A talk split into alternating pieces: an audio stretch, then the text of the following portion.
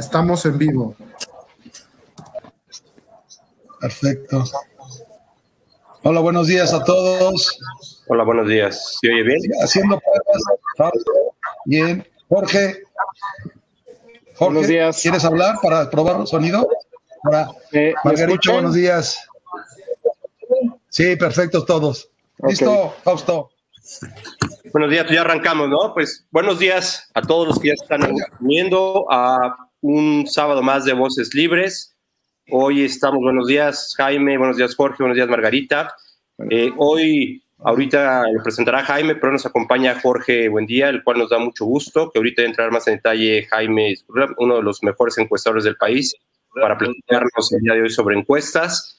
Y pues bienvenidos a este, este digamos, penúltimo eh, eh, evento de Voz Libres antes de las elecciones. Seguramente tendremos el otro unos días antes, pues para convocar al llamado a todo el mundo a que salgamos a votar.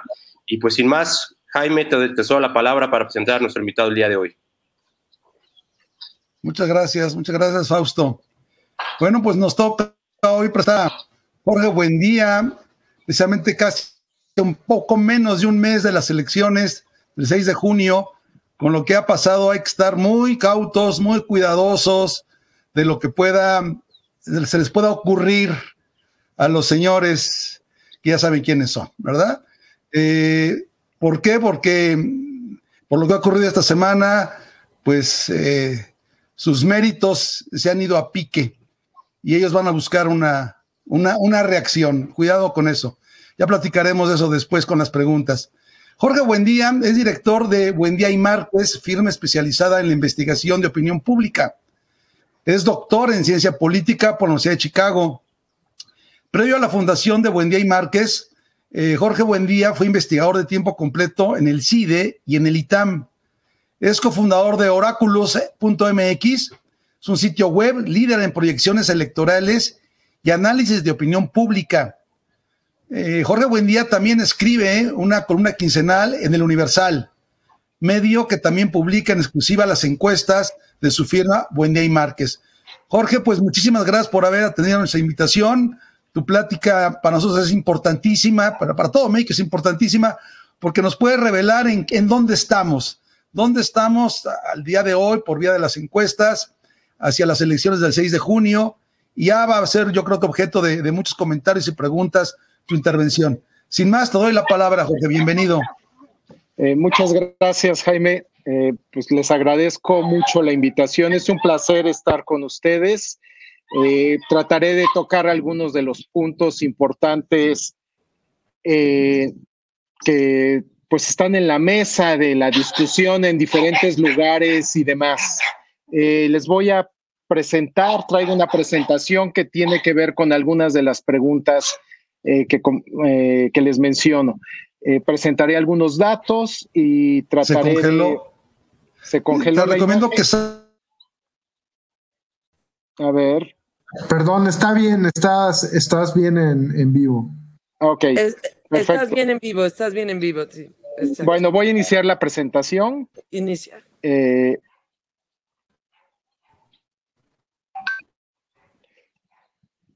este, este mapa que ven es obviamente del INE, pero nada más lo pongo para ilustrar la gran cantidad de elecciones que va a haber este 6 de junio. Como pueden ver, pues prácticamente todo el mapa eh, del país va a tener eh, comicios, entonces no solamente son las elecciones federales, son elecciones para gobernador en 15 de, los 30, de las 32 entidades.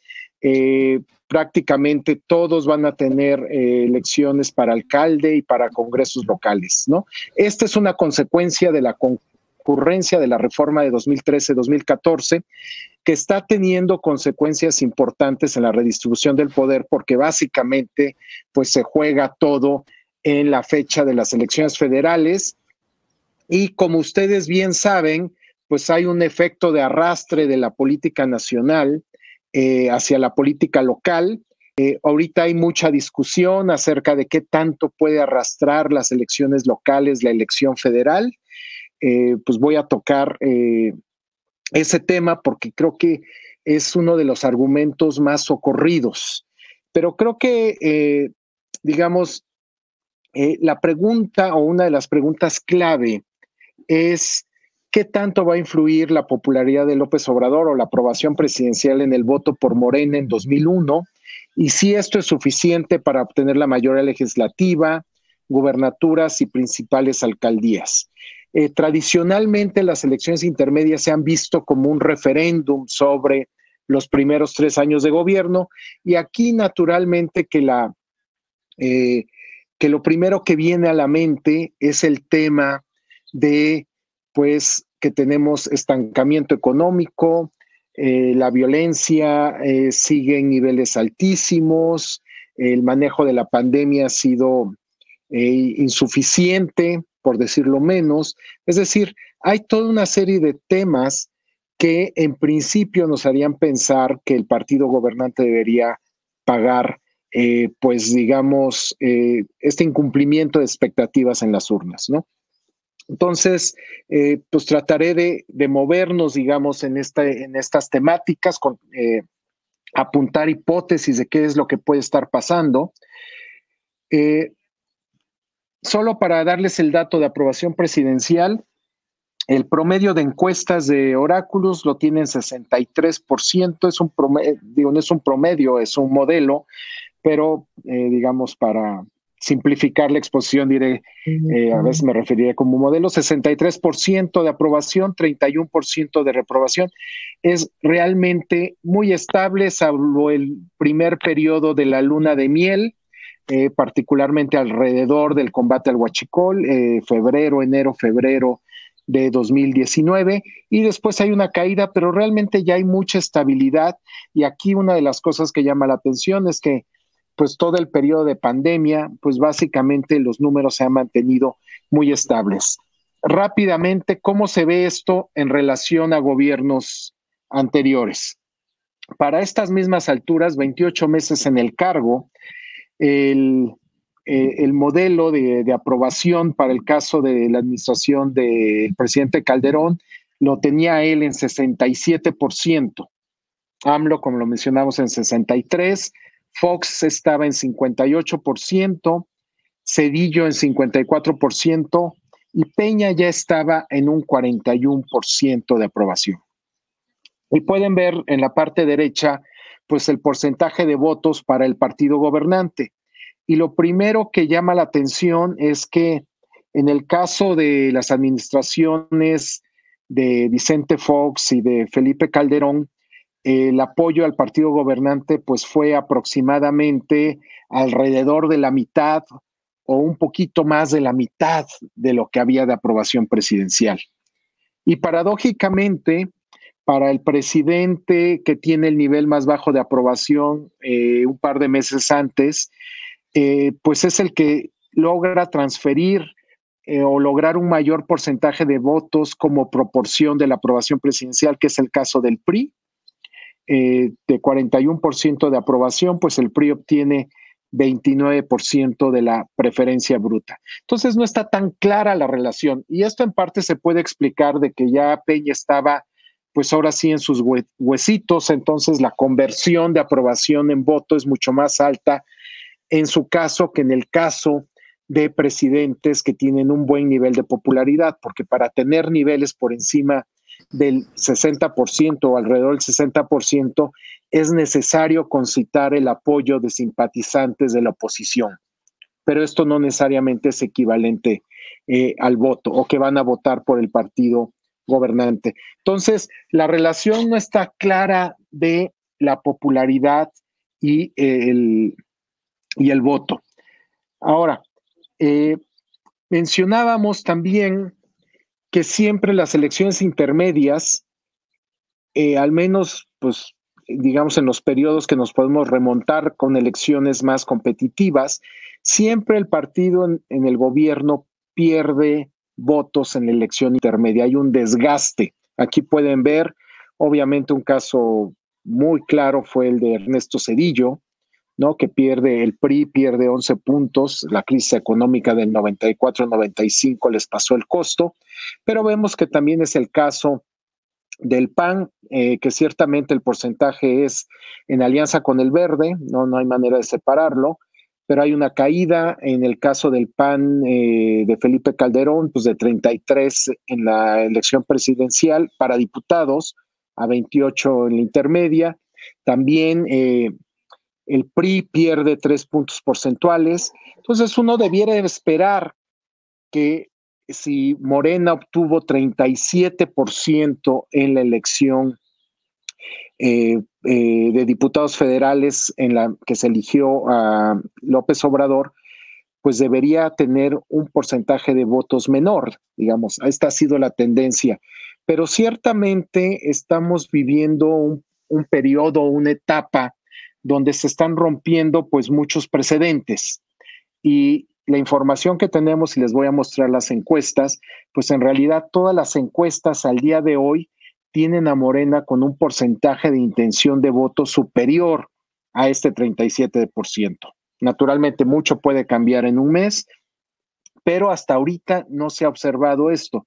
Y hay que señalarlo, es difícil hablar de tendencias en el caso de Morena, entre otras cosas, porque es un partido de reciente creación, solamente hemos observado su comportamiento electoral en dos elecciones en 2015 y 2018, entonces es difícil generalizar en ese contexto. Eh, me voy a saltar esta parte, eh, que es un poco de malas condiciones económicas y alta aprobación. Igual y tocamos el tema más adelante. Eh, quizá nada más señalar la importancia de las expectativas en el cambio de gobierno, eh, que fue un caso muy marcado de, en el caso de López Obrador. Si se fijan, estos son los datos de INEGI de confianza del consumidor. Esta línea, las líneas punteadas son exactamente las, eh, las elecciones, las elecciones presidenciales. Vean que no se afecta, digamos, la evaluación retrospectiva de la economía.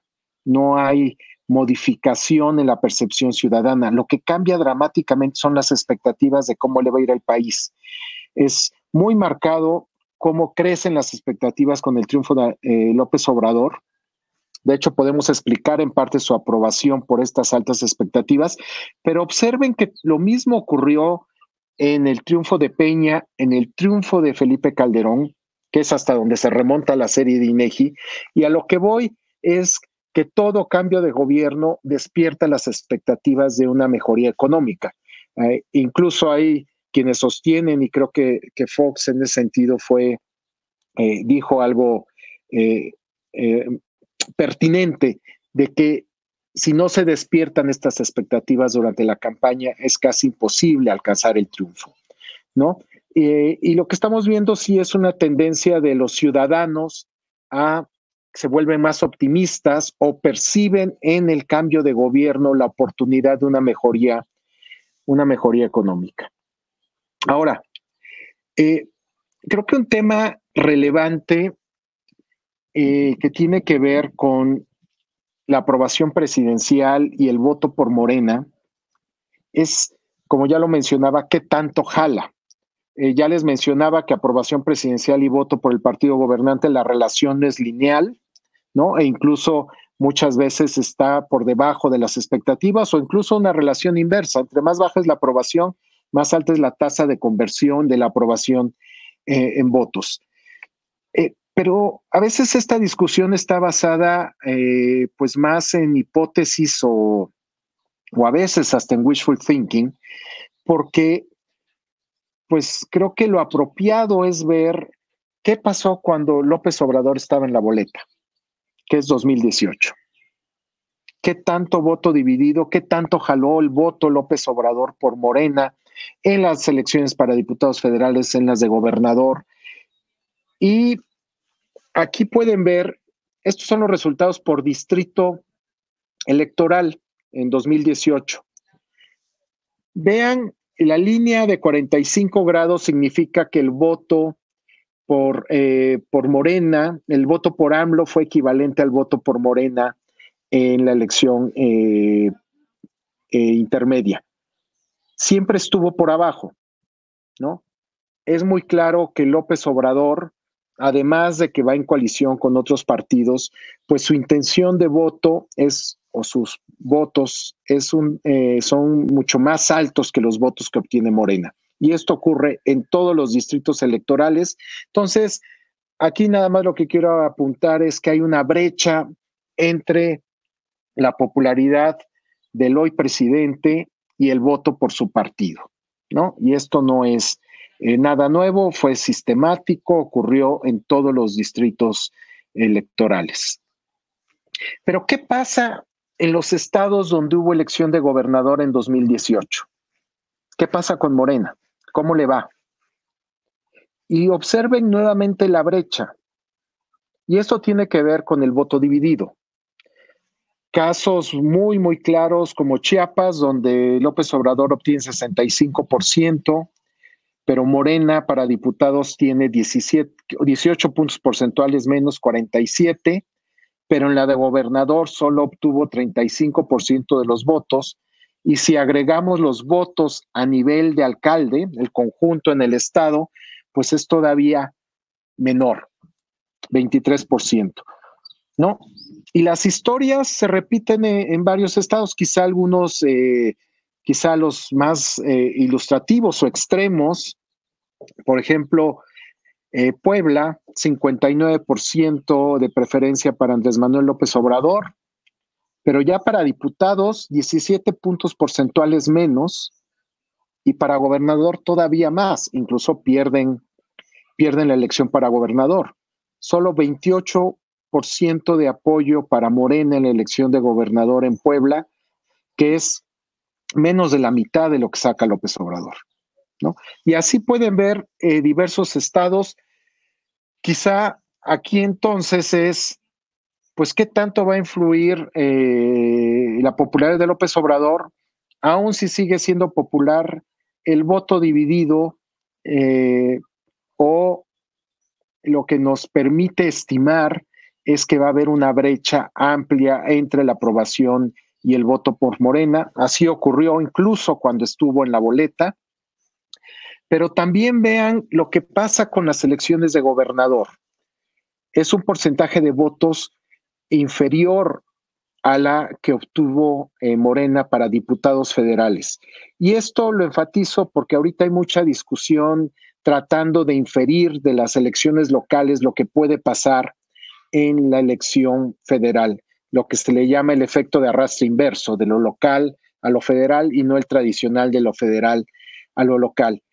Y bueno, pues aquí lo que estamos viendo es que la correlación entre ellas pues no es particularmente alta muchas veces, ¿no? Hay, hay un porcentaje de votos importante de diferencia, ¿no? Lo pueden ver en esta columna de la diferencia de gobernador y voto por López Obrador o de gobernador para diputados, pues son en algunos casos de 14, 12 puntos porcentuales, eh, y obviamente entre el voto eh, por AMLO y el voto por gobernador es mucho más amplio. Entonces, voto dividido eh, es algo que, digamos, por decirlo suavemente, nos dificulta hacer inferencias de las elecciones locales a las elecciones de diputados federales. También la de alcalde, el otro argumento es que pues van a jalar más las de alcalde, ¿no? Que hay muchos gobiernos eh, municipales que son muy impopulares y que esto va a afectar la relación eh, o el voto por Morena para diputado federal, pero siempre ha habido una, o al menos en 2018, que es la única información que tenemos, pues hay una brecha importante entre el voto para alcaldes de Morena y lo que saca para diputado, ¿no? Es el doble en el caso de Chiapas, eh, seis puntos más en el caso de Guanajuato, 7.8 puntos más en el caso de Jalisco, lo mismo en Morelos, 15 eh, puntos más en el caso de Puebla, 3 en el caso de Tabasco. Pero si se fijan, la tendencia es siempre la misma. El voto para alcalde en el caso de Morena es inferior a lo que obtiene para diputados federales, donde en el caso de la elección de 2018 se vio más influido por la candidatura de López Obrador y que presumiblemente esperaríamos que ocurra lo mismo en esta elección de 2021, aunque no esté en la boleta, pues hace todo lo posible por estar y eh, ciertamente eh, sus programas sociales, eh, su política de comunicación va a influir. pero ¿qué pasa en el caso de las elecciones para gobernador del, o en los estados que tienen elección de gobernador en este 2021? Se observan las mismas tendencias que les comentaba y de entrada observen que, y me voy a enfocar en la brecha entre el voto para Morena, para diputado federal y por alcalde, por Morena. En todos los casos es menor el porcentaje de votos para Morena en la elección de alcalde que en la diputado federal. A lo que voy es que en la elección local siempre Morena obtiene mucho menos votos que en la elección federal. ¿no? Y hay casos muy, muy marcados como el de Guerrero, ¿no? Pero incluso pueden ver eh, pistas o obtener pistas de lo que está pasando en Nuevo León. López Obrador ciertamente tuvo un porcentaje bajo de votos, muy por abajo de su promedio nacional, 35% en Nuevo León. Pero vean ya para diputados federales cómo cae a 19% y en la elección local solo obtuvo 12%. Si quisiéramos calificar eso como el voto duro de Morena, eh, la elección de alcalde, pues vemos ahí que los porcentajes eh, son muy bajos, ¿no? Entonces esto ya de alguna manera, eh, pues anticipaba la dificultad, digamos, de construir una candidatura ganadora para Morena en Nuevo León, dado los antecedentes de voto dividido que había en relación a Morena y también en relación a a su popularidad a nivel local. Pero pues las brechas siguen siendo muy grandes en Sinaloa, en Sonora. Eh, entonces, eh, y, con eso quiero concluir esta parte de voto dividido, pues lo que nos están arrojando, digamos, eh, estas experiencias de 2018 y este contraste entre voto local y voto federal, es que es difícil hacer inferencias como les digo, de lo que pasa en la elección de alcaldes o en la elección de gobernador y de lo que puede pasar en la elección para diputados federales, precisamente porque hay un voto dividido que simplemente un 10% del electorado que abandone a Morena y se vaya por eh, la segunda fuerza, pues hace una diferencia de 20 puntos porcentuales entre la elección de gobernador y la de diputados federales, ¿no? Entonces, nada más eh, esa nota precautoria porque es un argumento que se está haciendo eh, constantemente, está muy socorrido. Mira lo que está pasando en Nuevo León, mira lo que está pasando en Campeche, eh, pero pues ciertamente si vemos un poco estos antecedentes, pues es previsible que haya estas brechas importantes para Morena en lo federal y en lo local. Otra nota o otro tema a observar es que en los 15 estados que tienen elección para gobernador son estados pequeños. El más grande es Nuevo León, que tiene solo 15 distritos federales. En su conjunto, en estos 15 estados que eligen gobernador, solo hay 92 distritos federales, es decir, aproximadamente 31% de los distritos se van a elegir en estos estados con gobernador. Aún si la elección de gobernador influye mucho en la elección de diputado federal, eh, su efecto está acotado, ¿no? Si las elecciones locales van a influir en las elecciones federales, en las elecciones intermedias, tendría que ser básicamente a partir del mecanismo de lo atractivo que puedan resultar los candidatos de oposición a Morena a nivel de alcaldía, porque en eso sí es todo el país el que va en juego, pero ahí pues eh, las historias son eh, muy, muy desiguales. Eh, me salto esta parte. Ahora yendo hacia pues lo que nos ocupa 2021. Este es el Poll of Polls de Oráculos como les digo, es, eh, es una, agrega, es una agregación de todas las encuestas, o no, no de todas las encuestas, pero de las encuestas que consideras más confiables. Incluye encuestas en vivienda y encuestas telefónicas. Tradicionalmente, o al menos en el pasado, no incluíamos encuestas telefónicas eh, porque tienen serios problemas de cobertura, eh, no queda claro cuál es el marco muestral, es muy difícil medir intención de voto cuando estamos preguntando sobre 10 partidos. Eh, no hay la ayuda visual de presentar una tarjeta o de que vean todos los logos. Pero se tuvo que incluir porque había y sigue habiendo muy pocas encuestas en vivienda, ¿no? O sea, realmente esto parece los años 90 y no solamente por los resultados que arrojan las encuestas, sino por la escasa información escasa información que hay. Digo, nada más para ponerles un caso, eh, Reforma solo ha publicado una encuesta electoral en vivienda a nivel nacional en lo que va del año. El financiero acaba de publicar su primera encuesta nacional en vivienda.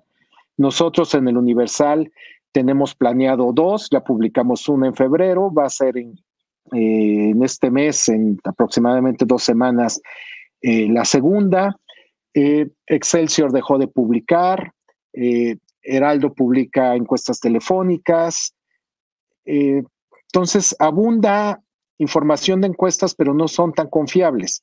Y lo que hemos tratado de hacer en Oráculos es precisamente tener, pues, las encuestas que a nuestro parecer consideramos metodológicamente más sólidas y este es el agregado de, encuestas, 41% de intención de voto para Morena. Hay que señalar que todas las encuestas en vivienda tienen eh, a Morena por arriba del 40% de la intención de voto. Esto es tres puntos porcentuales eh, por arriba de la elección de diputados federales. Aquí podrán ver ustedes que es 39%. Eh, pero esto es después de haber excluido los votos nulos, eh, los candidatos independientes y los no registrados, ¿no? Pero entonces, Morena tiene en este momento 41% de la intención de voto. Lo menciono porque ese es el benchmark. El benchmark es 2018.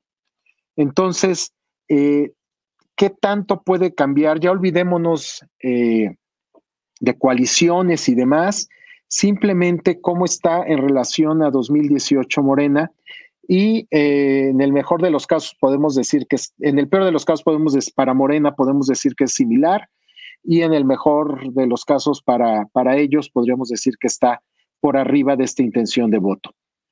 El caso del PRI pues tiene 19% eh, muy cerca de lo que obtuvo en 2018, Acción Nacional también muy parecido. Y creo que esto es eh, un dato eh, importante eh, tenerlo presente, pensar un poco qué fue 2018. ¿Fue un outlier, como se dice en inglés, una anomalía, o fue el inicio de algo diferente? Cuando pensamos en anomalías, quizá para mí el ejemplo más claro es el 2006 para el PRI con Roberto Madrazo que su candidatura fue tan impopular que redujo la intención de voto por el PRI, pero después el PRI regresa al promedio o, digamos a más cerca de su votación histórica. Eh, pero en el caso del PRI de Acción Nacional, lo que estamos viendo ahorita en 2021 es que tiene niveles de intención de voto similares a los que tenía en 2018, y si analizamos, por ejemplo, su posicionamiento, las opiniones positivas y negativas sobre ambos partidos, pues vemos que están en, nivel, en niveles similares. Pareciera que 2018 eh, no fue una anomalía, sino eh, básicamente eh, el inicio de una nueva etapa que no sabemos hacia dónde se puede ir. El caso del PRD, pues pareciera que es un partido que está en, un retroceso marcado. No me atrevería a decir que está en agonía, pero ciertamente pues ya tiene porcentajes de intención de votos similares a lo que tradicionalmente llamamos los partidos pequeños. ¿no? Que también es consistente con lo que obtuvo en el, eh, en el 2018. Aquí una parte importante es eh, naturalmente las coaliciones de las cuales ustedes han estado oyendo hablar mucho.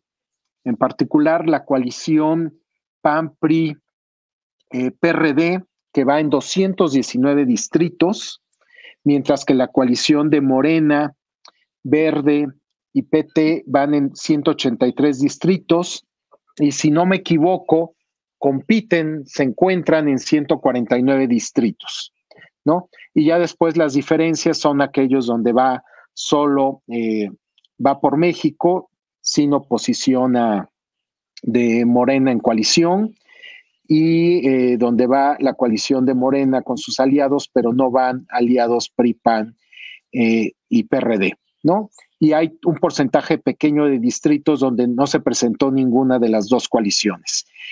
Eh, lo que hemos visto en las encuestas de intención de voto es que ciertamente donde compiten ambas coaliciones, Morena tiene una ventaja, o Morena y sus aliados todavía tienen una ventaja, que, de alguna manera se puede prefigurar simplemente si sumamos estos porcentajes que vemos aquí, ¿no? Si el verde y el PT le dan nueve puntos porcentuales, Morena y aliados llegan a 50%, lo cual 50% a nivel nacional, pero como les mencionaba, pues a veces están más concentrados en ciertas áreas, pues con 50% ganan prácticamente todos los distritos si estuvieran distribuidos de manera homogénea, ¿no? Entonces, eh, este es, digamos, algo eh, que es importante señalarlo porque tiene que ver, se refleja con la integración de la Cámara de Diputados, cómo va a quedar conformado. Y, otro elemento importante a tomar en cuenta eh, que es fundamental para entender cómo se integra la Cámara, es que también repartido está eh, geográficamente el voto por un partido, ¿no? Eh, tenemos un sistema electoral mayoritario, digo, esta es herencia de las épocas del PRI históricamente, y esto en lo que se refleja es que partidos que obtienen por arriba del 35% de los votos les va extremadamente bien. Eh, eh, porque tenemos 300 distritos de mayoría donde el ganador, ganador se lleva a todos. ¿Cómo puede quedar la Cámara de Diputados con esta, con esta distribución de votos? Eh, esta es la proyección que, hacemos en Oráculos o que hace Javier Márquez en Oráculos. al día de hoy sufrió eh, algunas modificaciones y si quieren lo comentamos más adelante por la encuesta telefónica del financiero que, tiene una caída dramática, pero hasta cierto punto inexplicable. Yo creo que es un ajuste metodológico más que, que otra cosa, pero bueno, esta es la, estimación más eh, que está en estos momentos en la página pueden ver que eh, Morena con 44% de las curules eh, serían 220 eh, distritos de los curules de las 500. El PT y el Verde tendrían 45 y 43 respectivamente, es decir, tendrían fácilmente mayoría absoluta en la Cámara, digamos 62%, estarían todavía un poco alejados de la mayoría constitucional, ¿no? Tendrían, tienen 311, eh, digamos, en esta estimación, si no, no, 300, eh, son 80, 88, 308 y necesitan 334. Eh, pero observen aquí en toda esta discusión de la sobrerepresentación. En realidad, pues Morena tiene 41% eh, de intención de voto. Si eliminamos los partidos que no obtengan registro, o sea, obtenemos el, porcentaje de votos válidos que, que se utiliza para el reparto de la Cámara, pues es prácticamente, está obteniendo el mismo porcentaje de votos, el mismo porcentaje de curules que de votos tiene, lo que hace el convenio de coalición de Morena con el Verde y con el PT, y que fue algo que hizo el PRI con el Verde anteriormente, es que les da, les otorga de manera administrativa triunfos en los distritos de mayoría, donde un partido históricamente con 4 o 5% de los votos, pues no gana un distrito de mayoría, a menos que esté muy, muy concentrado.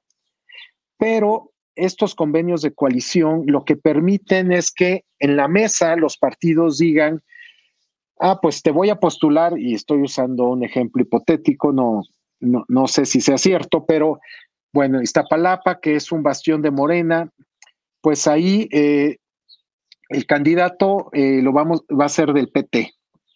Entonces, un partido coaligado con Morena en Iztapalapa, pues difícilmente va a perder.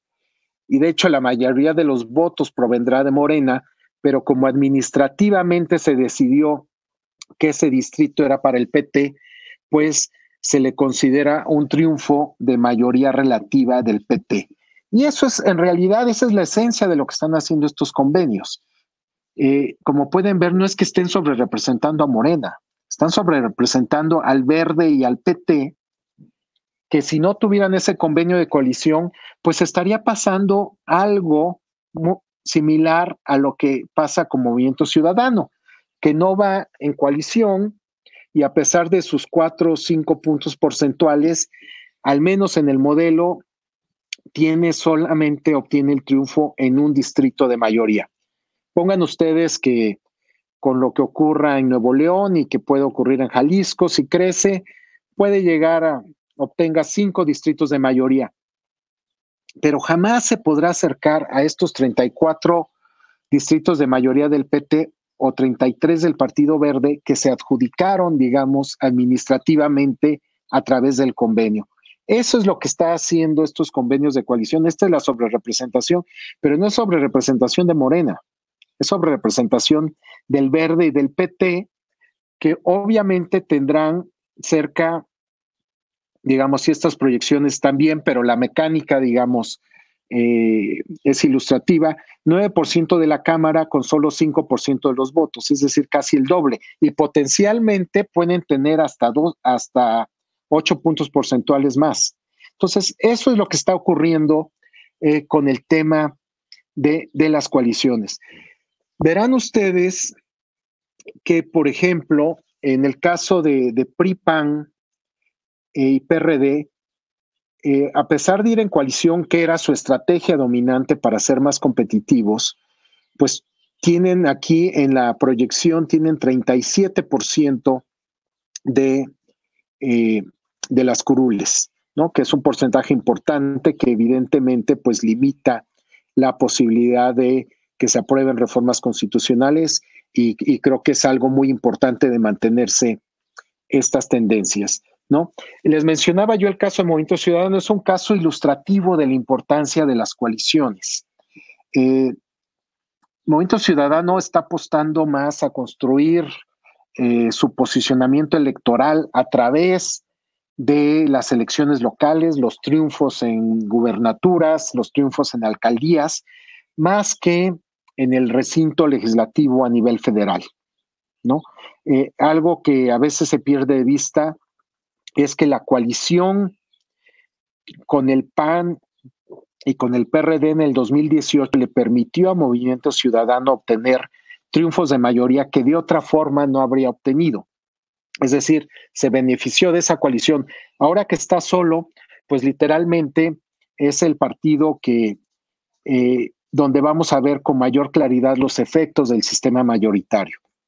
No, aquí, aquí la gran interrogante es eh, hacia adelante es pues, si se va a conservar esta legislación que permite, pues digamos que, que los partidos alcancen mayoría a través de sus aliados y sobre todo lo que me parece a mí más relevante es que eh, quienes ganen distritos de mayoría no son los partidos que obtienen el mayor número de votos en un distrito, sino los partidos que se definen en la coalición ganadora los partidos que se definen que son los ganadores de forma administrativa. Eh, pero bueno, eh, otro punto a considerar, y con eso quisiera cerrar, y ya entramos a preguntas y respuestas, es que eh, el sistema electoral es muy sensible, y qué quiero decir con sensibilidad, que un cambio en la intención de voto tiene un efecto más grande en la composición del Congreso. En estos momentos, el rango de votación en el que está Morena eh, es muy sensible en términos de cómo afecta la composición del Congreso. Entonces, si Morena llega a bajar dos puntos de intención de voto, dos puntos porcentuales de 41 que tiene ahorita 39, va a impactar o pudiera impactar todavía más eh, la, integración del Congreso, pero aplica lo mismo de manera inversa. Si aumenta uno o dos puntos porcentuales, pues se va, se va a notar este cambio, ¿no? Entonces, es un escenario de mucha volatilidad precisamente por el rango de votación en el que se encuentra en Morena. Eh, ¿Qué puede pasar en estas últimas semanas? Tradicionalmente las elecciones de diputados federales eh, son muy estables, eh, se mueven poco. De hecho, si ustedes toman solo las encuestas en vivienda, verán que los movimientos han sido marginales. Por darles un ejemplo, la encuesta de reforma eh, que salió publicada hace dos, tres semanas, eh, si no me equivoco, tiene 45% de intención de voto para Morena. Y seis meses antes el porcentaje de votos para Morena era muy parecido. Entonces, tradicionalmente son elecciones eh, de poca eh, variabilidad. Ahora, como les digo, estamos en un terreno sin muchos precedentes por la presencia de Morena y ciertamente eh, pues algo que todo mundo nos preguntamos y seguramente ustedes también lo hacen, es cuál puede ser el efecto pues del accidente del metro, de la línea 12, ¿no? Que trae una narrativa negativa pues desde hace varios años y que pudiera servir de catalizador para eh, canalizar este descontento eh, que puede haber sobre la economía, el manejo de la pandemia, la inseguridad, que hasta ahora pareciera pues no estar afectando eh, de manera importante ni la aprobación presidencial ni la intención de voto por Morena. Y con eso concluyo y pues entramos a preguntas y respuestas. Muchas gracias, Jorge. ¿Me escuchas? Sí. Sí, claro. Pues excelente, excelente visión más clara no puede ser. Eh, Jorge, te, te felicitamos, te felicitan mucho aquí todos los, los que han intervenido en el chat y hay unas preguntas muy interesantes. Una, una ya la, empezaste a contestar. Una de ellas es eh, los efectos que pueda tener en, las elecciones el, el, accidente ¿no? este, de la línea 12 del metro en la Ciudad de México. Eh, y la pregunta está vinculada al resultado de tus estadísticas. Eh, ¿Tus investigaciones fueron antes del accidente o después del accidente? ¿Ya, ya, ya eh, consignan el resultado del accidente o, no?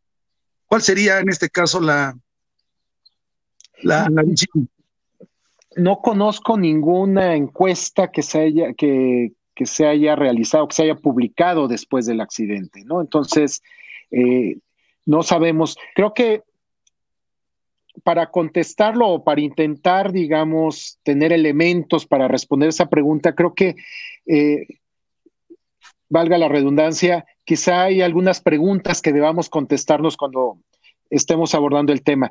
La primera es, si hay un efecto, ¿el efecto será temporal o será permanente?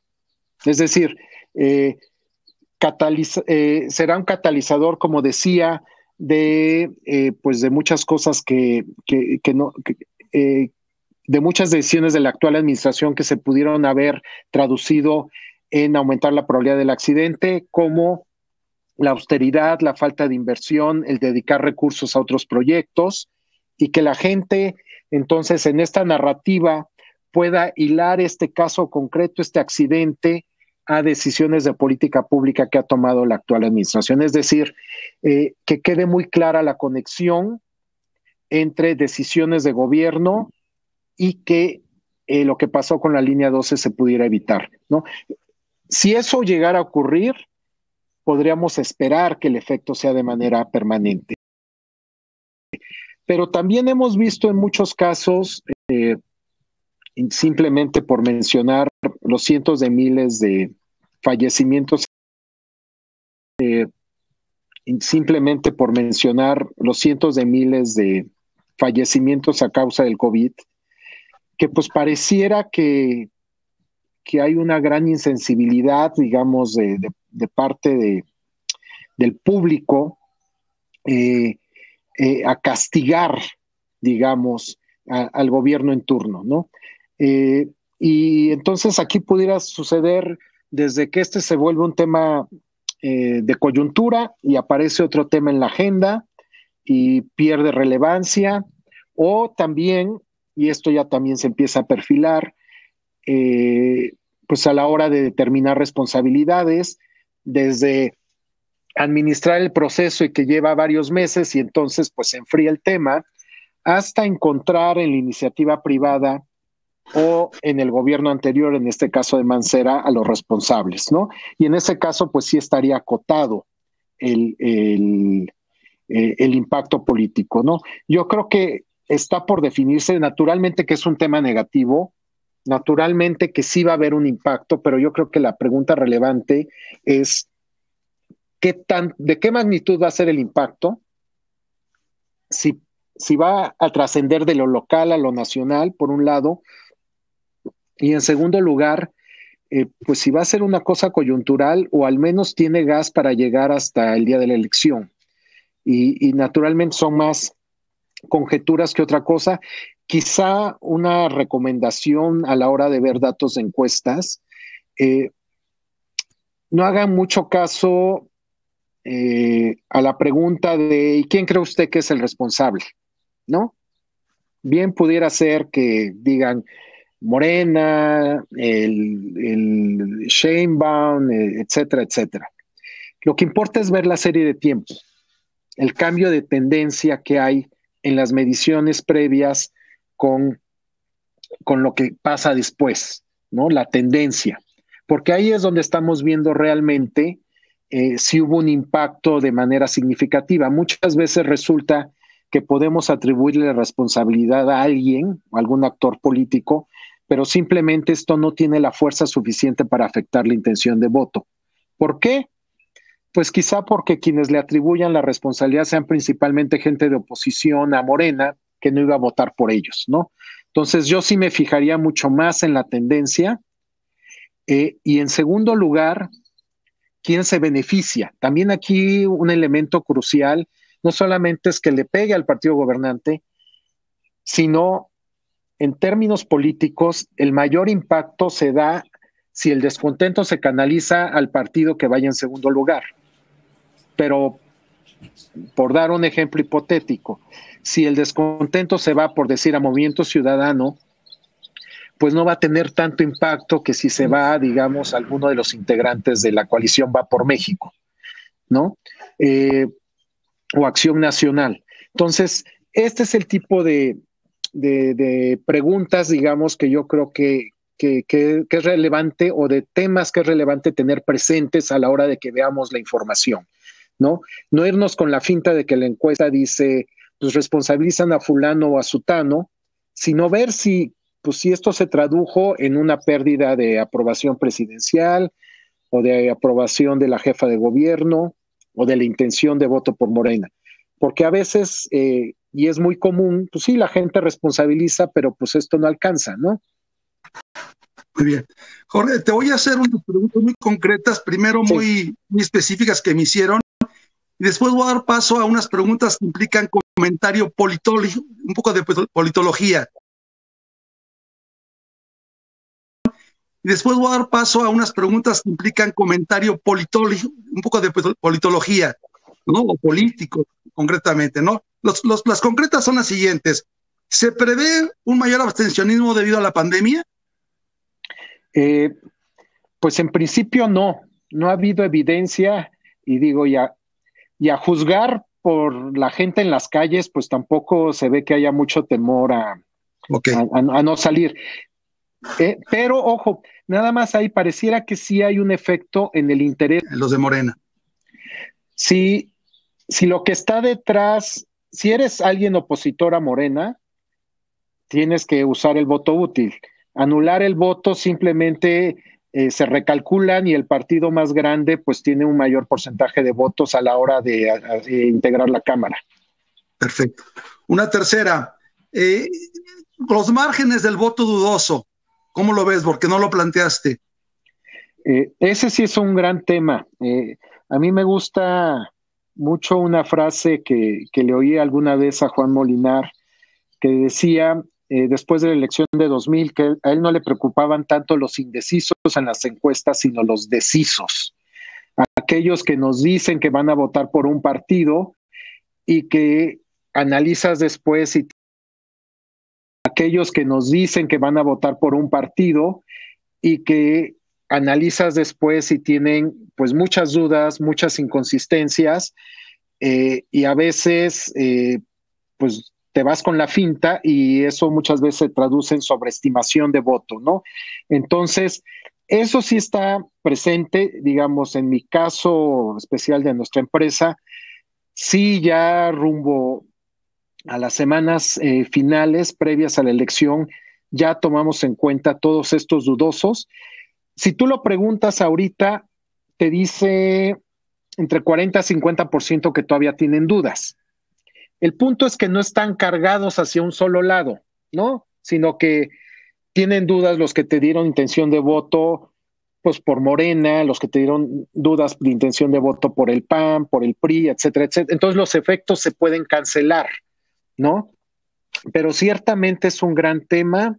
Eh, yo creo que muchas veces en la discusión los indecisos son los que captan la imaginación, ¿no? Los que se creen más fácil pero en realidad la gran mayoría de los indecisos no va a votar, no tienen opinión en muchos temas. Entonces es muy complicado que una gente que no esté interesado en la política, eh, no esté interesado en la política acuda a las urnas. Los decisos creo que es un mayor problema y a veces tienes el caso de que te dan una respuesta aleatoria o que se van con el ganador, pero pues en el fondo eh, respuesta aleatoria o que se van con el ganador, pero pues en el fondo eh, no hay mucho que respalde, ¿no? Y llega el día de la elección y pues modifican su intención de voto.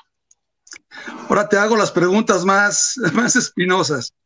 Una de ellas es, eh, las es que las intermedias, eh, desde luego, son elecciones donde no se implica un liderazgo personal.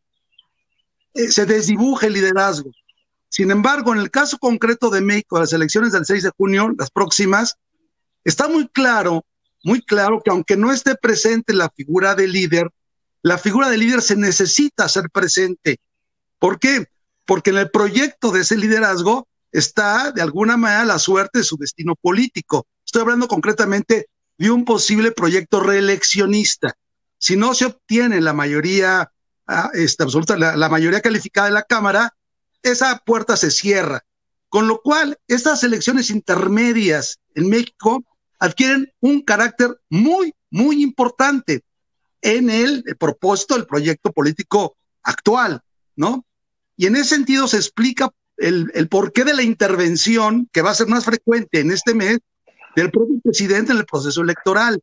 Tiene que hacerlo, se tiene que meter a fondo, así lo hizo Correa en el Ecuador, o sea, no, no hubo ley ni constitución que lo limitara. Tenía que implicarse. ¿Por qué? Porque como tú dijiste, el proyecto Morena en sí mismo es bastante inocuo. Lo que importa es que está vinculado a un personaje, ¿no? En ese sentido, ¿cómo eh, hacer sentir, cómo, cómo hacer sentir la importancia de esas elecciones en, el, mes que viene? Hacer sentir, cómo, cómo hacer sentir la importancia de esas elecciones en, el, mes que viene. Y en relación a esta misma pregunta, eh, Jorge, en la medida que avancen los, las semanas que faltan, es evidente que vamos a tener la expectativa de o sube la, la, intención de voto por Morena o baja. En la medida en que baje, evidentemente este proyecto no está, porque esto tendría que, no, no podría reflejarse en las encuestas, sino únicamente en los datos últimos del proceso electoral, pero que finalmente pueden llegar a ser decisivos.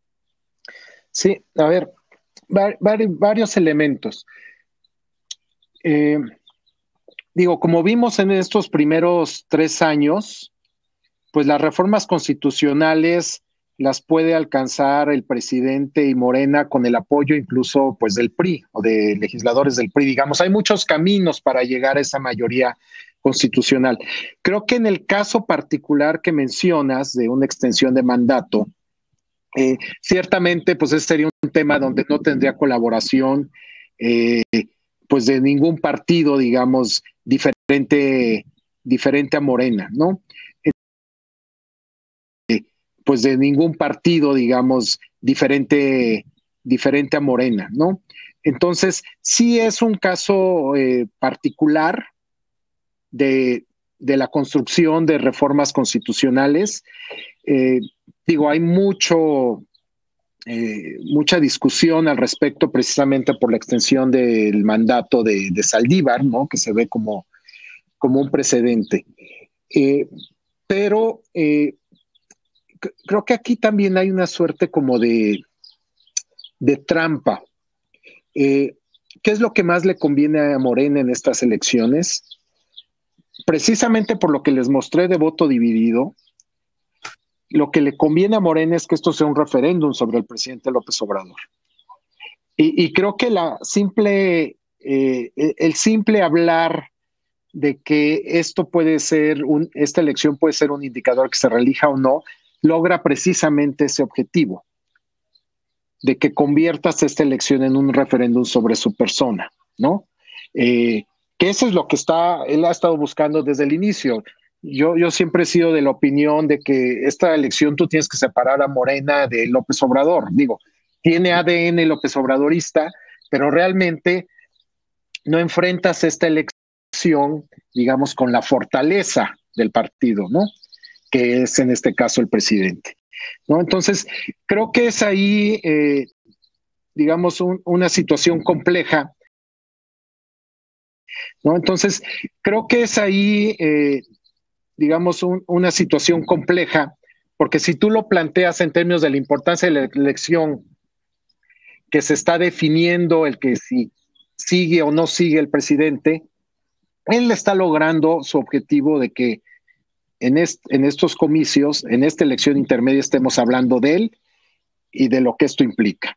¿no? Entonces creo que es un primer punto. En términos de la de si no obtiene la mayoría, aquí creo que algo que todavía no hemos visto, pero a juzgar por lo que ha ocurrido en las gubernaturas, en la selección de candidatos de, de Morena, pues sí hay mucha quizá indisciplina no es la mejor palabra, pero pues, se le parece mucho. Eh, la selección de candidatos de Morena, pues ciertamente a veces parece que es sin reglas, ¿no? Este, todos contra todos.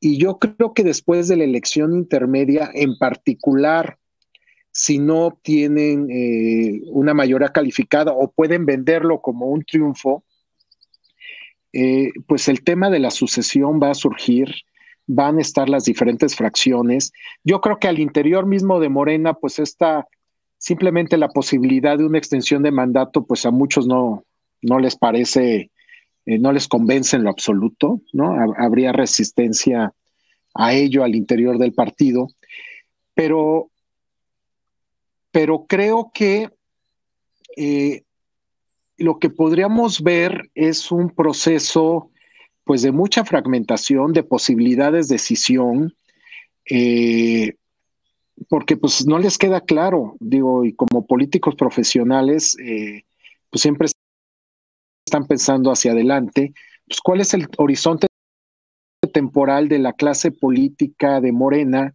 una vez que el presidente eh, lo de decisiones, al menos políticas, es muy vertical.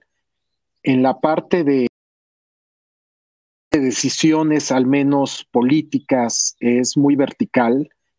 en la parte de la, de la selección o la definición de quién se iba a hacer cargo de Morena, pues dejó a todo el mundo jugar, o al menos permitió ese juego, que, que sí me parece un poco eh, inconsistente con la manera en con la que lleva la administración pública, ¿no?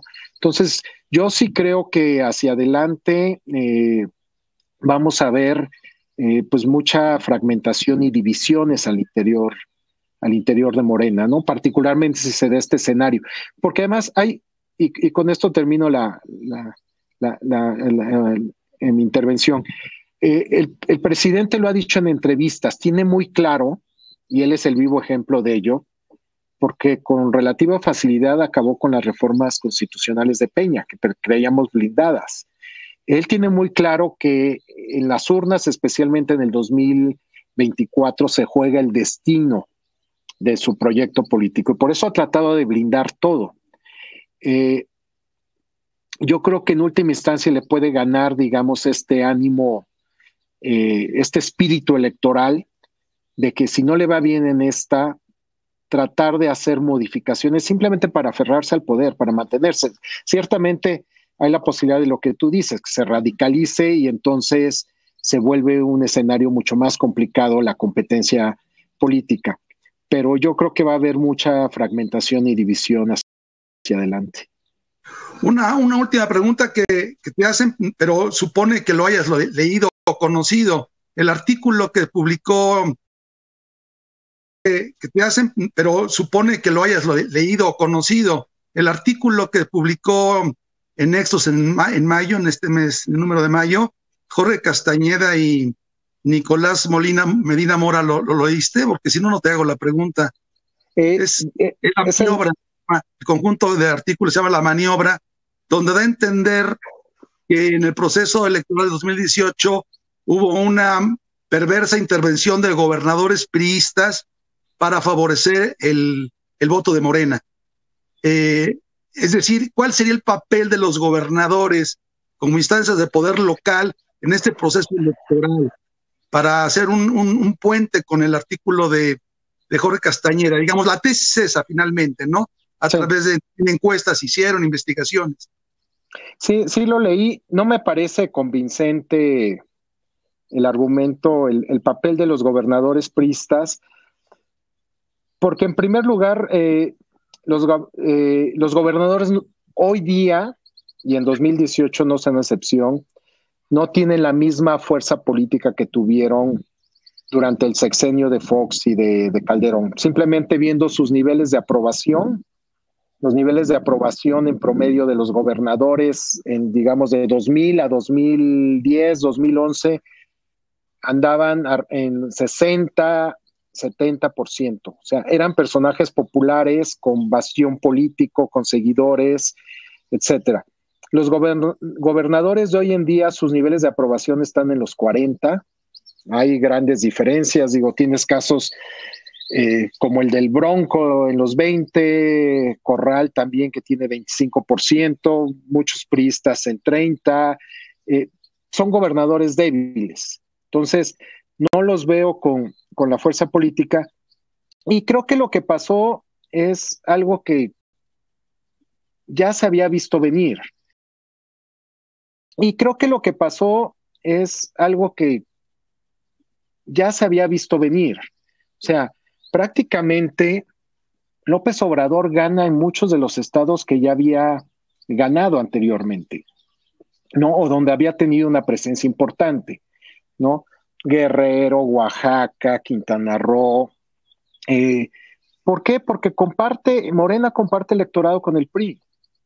De hecho, de todos los eh, los posibles triunfos que pueda tener Morena en estas elecciones de gobernador, pues prácticamente todos son estados gobernados por el PRI, ¿no? O sea, eh, en cambio, por ejemplo, los estados del PAN, Chihuahua, Querétaro, Baja Sur, eh, pues la probabilidad de que repita Acción Nacional como partido gobernante es muy alta, ¿no? Entonces, pues sí, se da una coincidencia de que en estados gobernados por el PRI, pues le va muy bien a López Obrador, pero pues yo creo que más bien es porque resulta un candidato muy atractivo, digamos, para el electorado de estos, de estos estados, ¿no? Eh, y en particular porque a, juzgar por el comportamiento, digamos, de, de, Mid y demás, o sea, sí estaban desesperados por estar en segundo lugar, ¿no?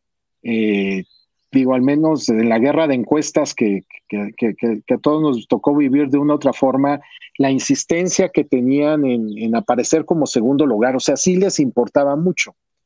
Y, y digamos, parecería una incongruencia que toda la campaña has estado buscando estar en segundo lugar y después pues sueltes los amarres y que se vayan este, hacia López Obrador y quedes en tercer lugar.